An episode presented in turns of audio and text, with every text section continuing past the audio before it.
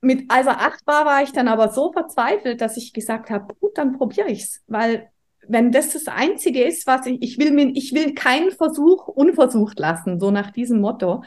Und das ging bei uns dann auch noch mal recht in die Hose. Und danach war dann einfach fertig. Ich habe gesagt, jetzt muss ich mir selber helfen. Es, ich, ich bin noch an kein Arzt und kein, keine Therapie, die ich bis dahin gemacht hatte, die mir irgendetwas gebracht hatte. Und ja, dann habe ich mich eigentlich auf mich selbst verlassen und das war der beste Move, den ich bis zu dem Zeitpunkt, glaube ich, gemacht hatte. Schnell, einfach, gesund. Dein Gesundheitskompass. Wir zeigen dir, wie du schnell und einfach mehr Gesundheit in dein Leben bringst und endlich das Leben führst, das du verdienst.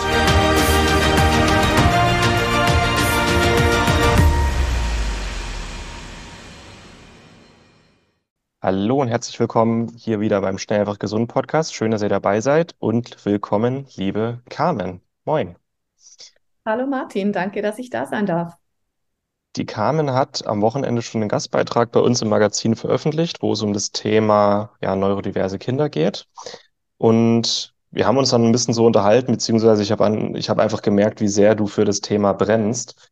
Dann habe ich mir gedacht, lad doch die Carmen mal in, in einen Podcast ein dass wir uns einfach nochmal ein bisschen über das Thema unterhalten. Und dann, damit wir nochmal klären, was neurodivers eigentlich ist, wie du dazu gekommen bist und ja, was Eltern tun können und ihre Kinder tun können, um einfach wieder einen entspannteren Alltag in der eigenen Mitte führen zu können. Da freue ich mich jetzt drauf. Ja, ich mich auch. wie, wie würdest du beschreiben, was du heute so machst? Ja, also heute ähm, befähige ich eigentlich Eltern, sich auf die gleiche Reise zu begeben, wie ich mich selbst begeben habe, äh, weil ich Mama von einem Kind bin, was eine Autismus- und ADHS-Diagnose hat und ich jahrelang so in diesem ja, Überwältigungsmodus zu Hause war oder Autopiloten, wie man auch gern sagt. Und bei uns zu Hause einfach alles immer schlimmer geworden ist, anstatt besser. Hm. Und ähm, irgendwann habe ich mich auf diese Reise gemacht, zu sagen, so stopp, jetzt muss was anderes gehen, weil ähm, ich mit dem westlichen medizinischen System nicht mehr weitergekommen bin. Da bin ich wie so am Anschlag gelaufen.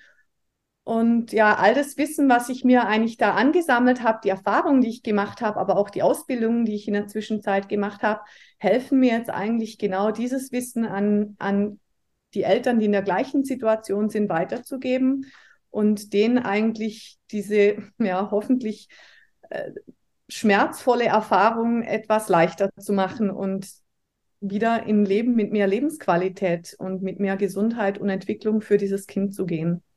Mhm. Auch voll schön. Du hast ja. es gerade so schön gesagt, Autopilot.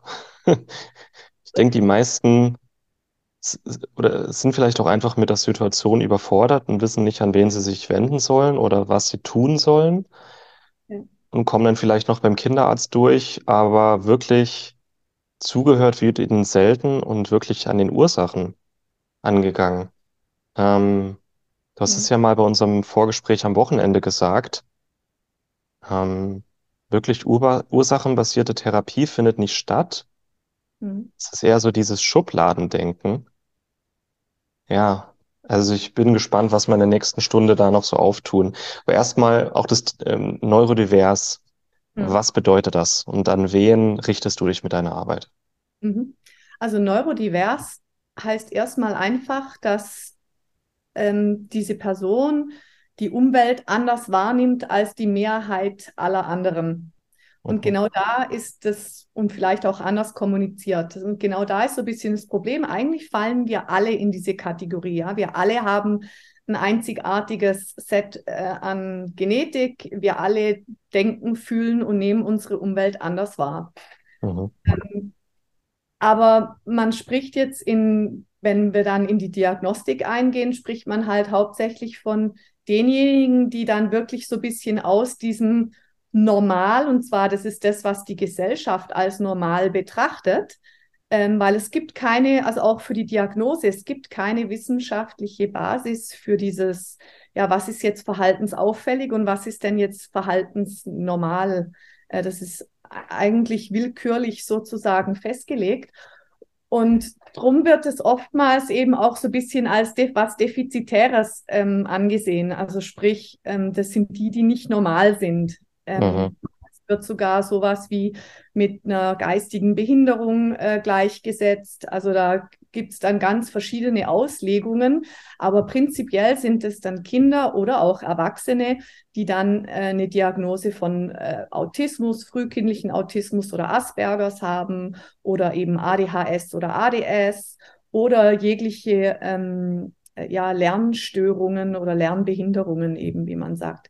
Ich bin kein großer Fan von diesen ganzen Begrifflichkeiten, äh, weil ja, das tut so Schubladendenken ähm, mhm. verfestigen und ich bin eigentlich nicht so ein Freund von diesem, was ist normal, also wer ist dann schon normal? Niemand ist dann normal. Ja. Mhm.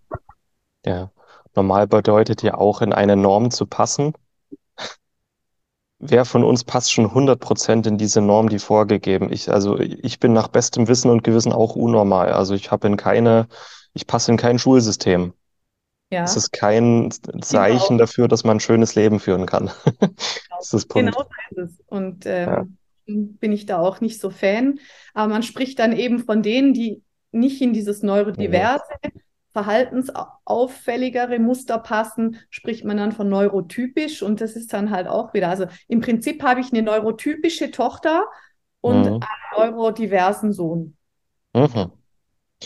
Das ist vielleicht ein bisschen eine weit gegriffene Frage, aber ähm, Kinder sollen ja eigentlich von Natur aus entdecken, spielen, rumrennen, mal hinfallen, Sachen ausprobieren.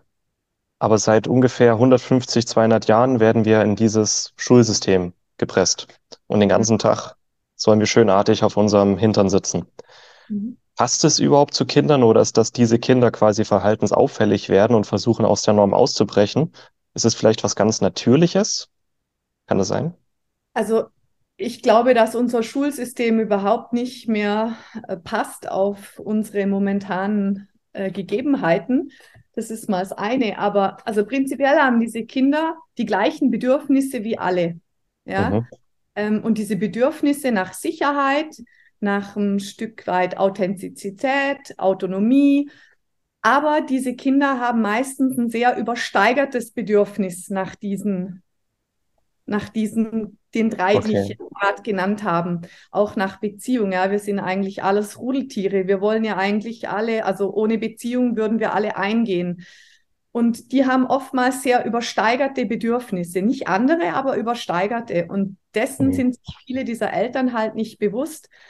Und dann kannst du Bedürfnisse schlecht erkennen und auch schlecht abdecken. Und das ist schon mal die erste Grundlage, warum dann Ausraster bei den Kindern oftmals sehr viel schneller äh, passieren als bei allen anderen Kindern. Und ja, also heute, wenn du jetzt was bisschen was über Hirnentwicklung weißt, dann weißt du, dass unsere, unser heutiges Schulsystem einfach nicht ja, gut ist für diese Kinder, weil die meiste Zeit verlangen wir eigentlich etwas von diesen Kindern und von denen, die dann damit sowieso noch mehr Mühe haben, mit den neurodiversen Kindern, äh, verlangen wir etwas, was die einfach gar nicht leisten können. Und das macht dann eben auch was, was ich in dem Artikel geschrieben habe, mit dem Selbstwert von diesen Kindern. Weil wenn wir ständig überfordern, die ständig überfordern und Erwartungen haben, an die Kinder, die sie uns so aber nicht erfüllen können, egal wie sehr die sich anstrengen. Ja, dann verinnerlichst du eigentlich immer dieses Gefühl von, ich bin nicht gut genug.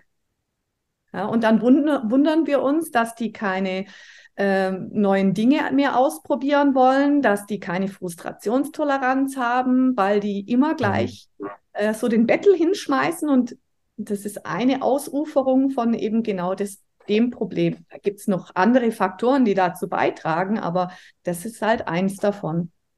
Hm.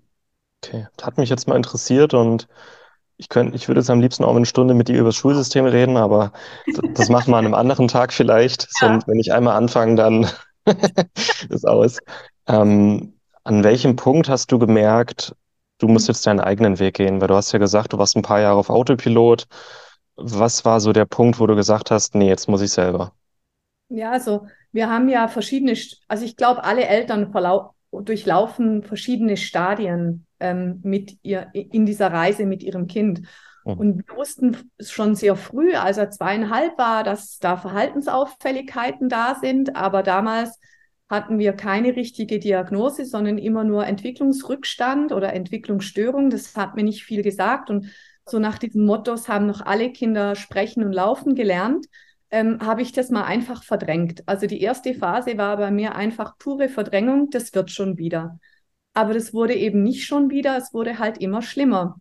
Und diese ganzen körperlichen Symptome, die mein Kind hatte, die konnte niemand lesen und einsortieren. Und da es mein erstes Kind war, hatte ich leider halt auch nicht viel Ahnung und habe mich da mehr schlecht als recht auf meine Kinderärzte verlassen, dass die werden ja wohl wissen, was da zu tun ist und, und ja, was ich machen muss.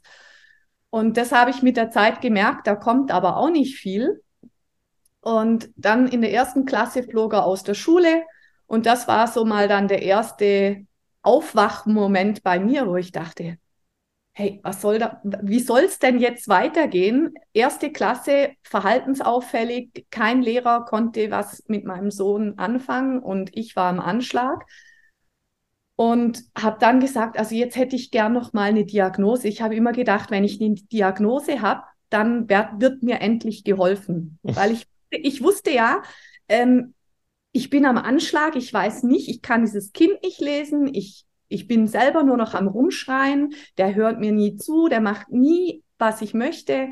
Gar nichts lief jemals so, wie man sich das so in seinen rosaroten Mutterträumen äh, jemals vorgestellt hat. Und ich war eigentlich immer nur im Überwältigungsmodus.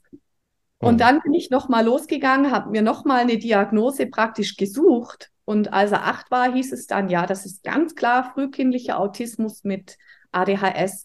Und lustigerweise wurde bei uns Autismus, also wie gesagt, seit er drei war, waren wir in Abklärungen und da, damals wurde Autismus kategorisch ausgeschlossen. Also irgendwas hat sich in fünf Jahren bei der Symptomatik meines Sohnes tatsächlich entweder so verschlechtert, ähm, dass man, oder ich bin einfach dann an einen anderen Arzt oder Diagnostiker gekommen, weil es ja eben so ein bisschen willkürlich ist, habe ich ja am Anfang gesagt, diese Kriterien der dann gefunden hat, also das ist jetzt Autismus mit ADHS. Mhm. Und ja, das ist einfach, wenn du dann in diesem Modus bist, dann war, dann war der erste Satz, den ich von den Ärzten bekommen habe, also erstmal, Frau Stoffel, müssen wir Ihnen sagen, das ist nicht heilbar. Weil ich habe immer so, mein eigener innerer Drive war immer, wie kann ich meinem Kind helfen? Was kann ich noch tun? Und mir wurde immer gesagt, ich kann nicht mehr machen, wie das, was ich schon mache. Und das waren Standardtherapien. Und das Einzige, was zu dem Zeitpunkt mir dann die Ärzte noch geben konnten, waren Medikamente. Die habe ich all die Jahre nicht gegeben, weil ich das einfach nicht wollte. Mhm. Vier hat man mir die schon angetragen, mit, mit dem Zusatzsatz, dass die ganze Schulkarriere meines Kindes nicht versaut werden würde. Damals habe ich den Arzt noch ausgelacht und habe gesagt, welche Schulkarriere, mein Kind ist noch nicht mal im Kindergarten. Mhm. Und mit, als er acht war, war ich dann aber so verzweifelt, dass ich gesagt habe, gut, dann probiere ich's, weil wenn das das Einzige ist, was ich, ich will mir, ich will keinen Versuch unversucht lassen, so nach diesem Motto. Und das ging bei uns dann auch noch mal recht in die Hose. Und danach war dann einfach fertig. Ich habe gesagt, jetzt muss ich mir selber helfen. Es, ich, ich bin noch an kein Arzt und kein, keine Therapie, die ich bis dahin gemacht hatte, die mir irgendetwas gebracht hatte. Und ja, dann habe ich mich eigentlich auf mich selbst verlassen und das war der beste Move, den ich bis zu dem Zeitpunkt, glaube ich, gemacht hatte. Also du hast doch nie Ritalin dem Kleinen gegeben, auch wenn du noch so am Anschlag warst. Eben mit acht dann hatten wir ah. dann dieses Ritalin ausprobiert, diese Medikamente und hatten dann ja so acht Wochen ähm, Ritalin gegeben. Der hat nichts mehr gesprochen, der hat nichts mehr gegessen.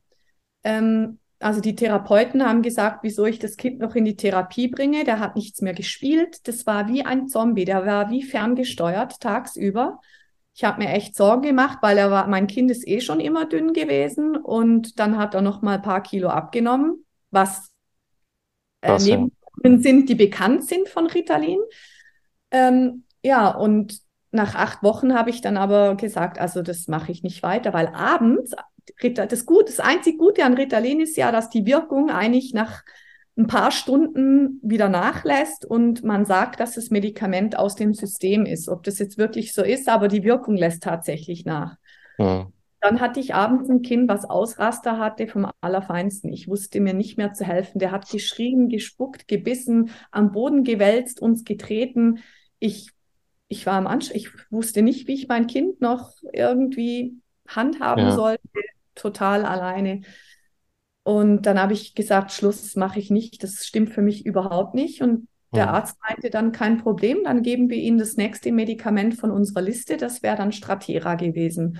Und Stratera ist dann aber ein Medikament, was aufgebaut, also ein Basis auf Antidepressiva, so viel ich weiß. Es wird dann aufgebaut und das kann man dann auch nicht einfach absetzen. Das muss man dann auch langsam wieder aus dem System ausführen.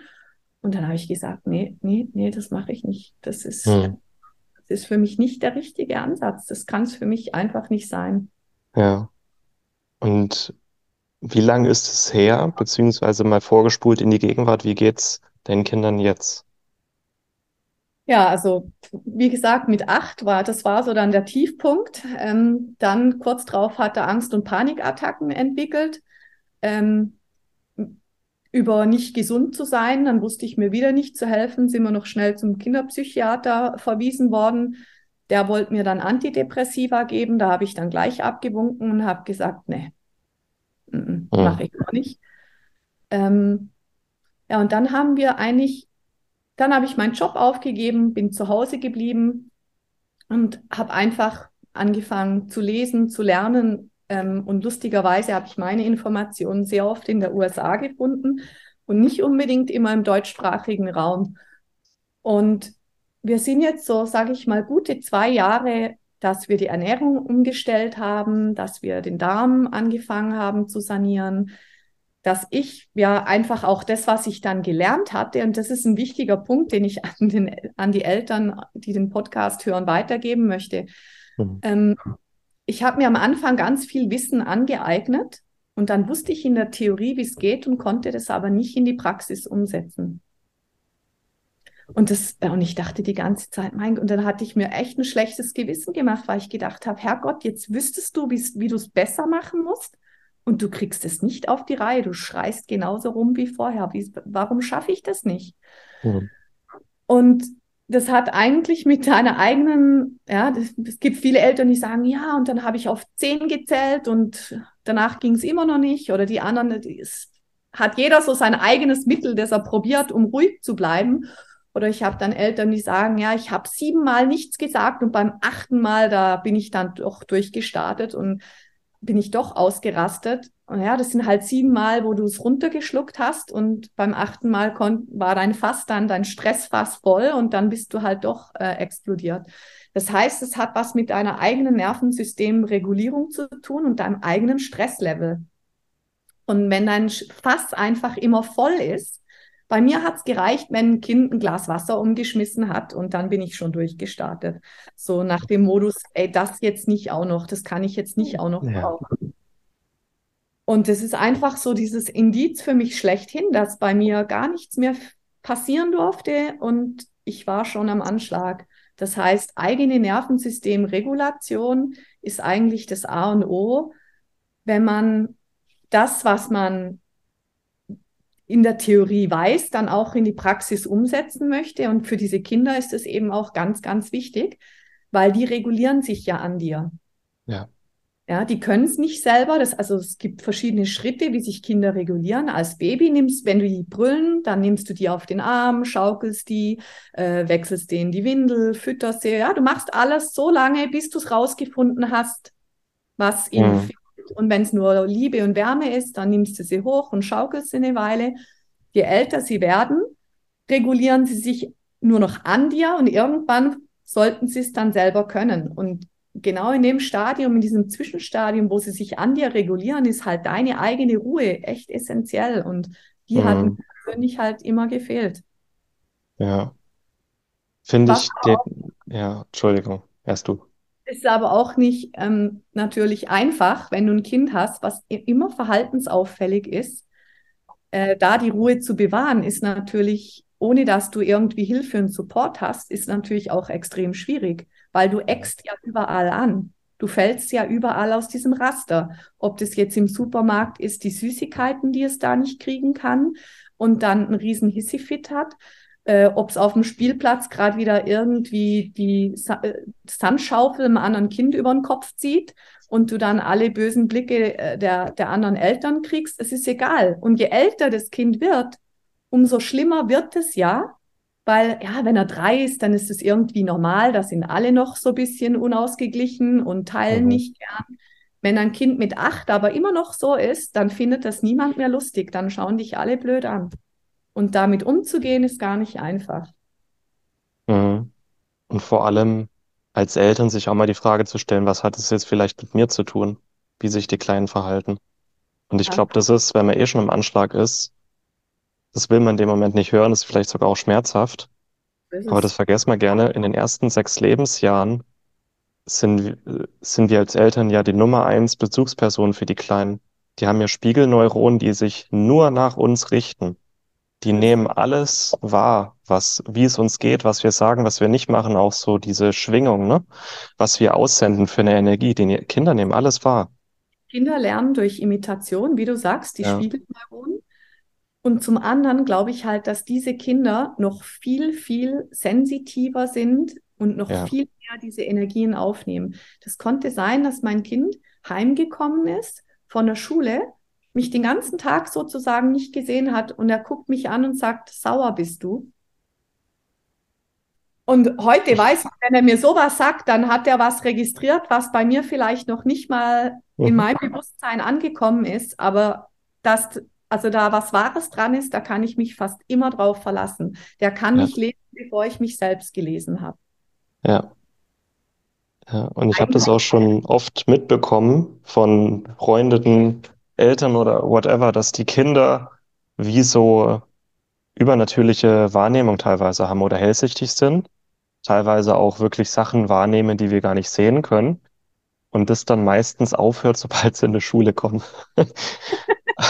Aber so Kinder können wirklich Sachen wahrnehmen, das, äh, das ist uns gar nicht bewusst. Deswegen ist das wirklich so wichtig, ja. Und vor allen Dingen dann so wichtig, wenn man das sich bewusst macht, wie wichtig dann deine eigene Vorbildfunktion ist. Ja. Und zwar nicht nur, indem du ruhig bleiben kannst, das ist mal so die Basis, aber auch an all den Werten, die wir denen vorleben wollen. Ja. ja wenn wir sagen, also es fängt ja schon an, wenn wir dem Kind sagen, schrei nicht so, aber ich selber schrei rum. Ja, da, da, da ist ja dann schon so diese Diskrepanz. Und es ist bei ganz vielen anderen Sachen fällt uns das nicht auf. Aber Oftmals haben wir das Gefühl bei verhaltensauffälligen Kindern zum Beispiel, dass die respektlos sind. Aber wenn du dich dann wirklich mal hinterfragst, wie viel Respekt du diesem Kind entgegenbringst, dann ist da oftmals auch ein bisschen eine Diskrepanz dahinter. Also ja. in ganz vielen Situationen musst du dann wirklich ganz tief bei dir drin selber anfangen und sagen, das, was ich gern mein Kind hätte, dass es tut, lebe ich das wirklich in allen Konsequenzen und in letzter Instanz auch immer vor oder bin ich es eben auch nicht? Mhm. Ui, das ist unangenehm. ja. ja. Also, ist nicht immer schön, aber wer da bereit ist, da durchzugehen, es ist unglaublich transformierend und mhm.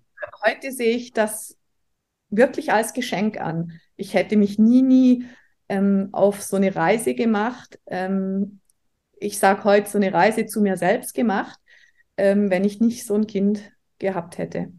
Hm. Und das ist so dein erster Ansatzpunkt, wenn du mit den Eltern arbeitest, oder? Dass du erstmal ja. schaust, so was hat das jetzt mit euch oder fangen wir mal bei euch an. Also genau. Ich fange eigentlich nie an, irgendwas am Kind zu machen. Ich arbeite wirklich mit den Eltern Mhm. Und da schauen wir uns einfach mal. Aber wir haben schon immer den Bezugspunkt zum Kind. Das heißt, wenn ich Nervensystemzustand anschaue, dann fragen wir uns mal, wo ist gerade mein eigener Nervensystemzustand, aber auch wir versuchen dann, kannst du jetzt den Zustand deines Kindes auch lesen? Weil wenn du den natürlich lesen kannst, dann weißt du auch ungefähr, was für eine Intervention du eher machen musst, ja, oder äh, wenn es darum geht, wir arbeiten mit Erwartungen. Welche Erwartungen hast du selber an dein Kind und sind die dann altersgerecht? Sind die entwicklungsgerecht? Viele mhm. von den Kindern sind bis zu fünf Jahre im Entwicklungsrück, also in der Entwicklung zurück von ihrem Alter auf dem Papier. Aber das ist dir manchmal nicht bewusst. Und dieses Bewusstmachen, Transformation oder Veränderung fängt immer mit Bewusstmachen an. Das ist manchmal der erste Schritt, den es braucht, zu sagen, weil viele Eltern sagen, ah, mein Kind ist zehn Jahre und es kann immer noch nicht XY. Ja, auf dem Papier ist es zehn, aber in seiner Reife und in seiner Entwicklung ist es vielleicht erst fünf oder sechs. Und dann gilt sich das so, das gilt sich einfach mal so ganz anders einzugrooven. Und dann kannst du dein Kind, wenn du dir dessen bewusst bist, kannst du dein Kind auch, ich nenne das, für einen Erfolg aufsetzen. Also, weil wenn du Erwartungen hast, die es eh nie erfüllen kann, dann bestätigst du das Kind immer wieder im Misserfolg. Und das macht, wie gesagt, was mit dem Selbstwert. Wenn du mhm. aber eine Erwartung hast, ich sage jetzt nicht, dass du keine Erwartungen haben sollst, weil das wäre auch nicht gut, aber eine angepasste, eine, wo du sagst, ich challenge mein Kind immer so viel, dass es trotzdem noch ein Erfolgserlebnis hat, dass es irgendwas geschafft hat. Und dann wirst du sehen, wenn du das lange genug schaffst, dann kommt diese Motivation, weil alle Kinder wollen gut sein. Es gibt kein Kind, das absichtlich schlecht oder böse oder das gibt es nicht. Die wollen ja. alle, die wollen, die lieben dich, die wollen alle freiwillig mit dir kooperieren. Und wenn es das nicht tut, dann gibt es einen Grund. Also die mhm. erste Annahme ist immer, jegliches Verhalten ist Kommunikation. Und mein Job als Mama ist es also herauszufinden, warum, was mir mein Kind sagen will, aber es nicht besser sagen kann aufgrund von seinem Entwicklungsrückstand und seinem Alter. Mhm. Ich sage immer, wir müssen zum Detektiv werden. Vielen Dank, dass du dabei warst. Hole dir unter www.schnelleinfachgesund.de slash newsletter noch mehr Gesundheitstipps zu dir nach Hause. Dir hat die Folge gefallen? Dann lass uns gerne eine 5-Sterne-Bewertung da, damit mehr Hörer auf uns aufmerksam werden und von dem Wissen profitieren.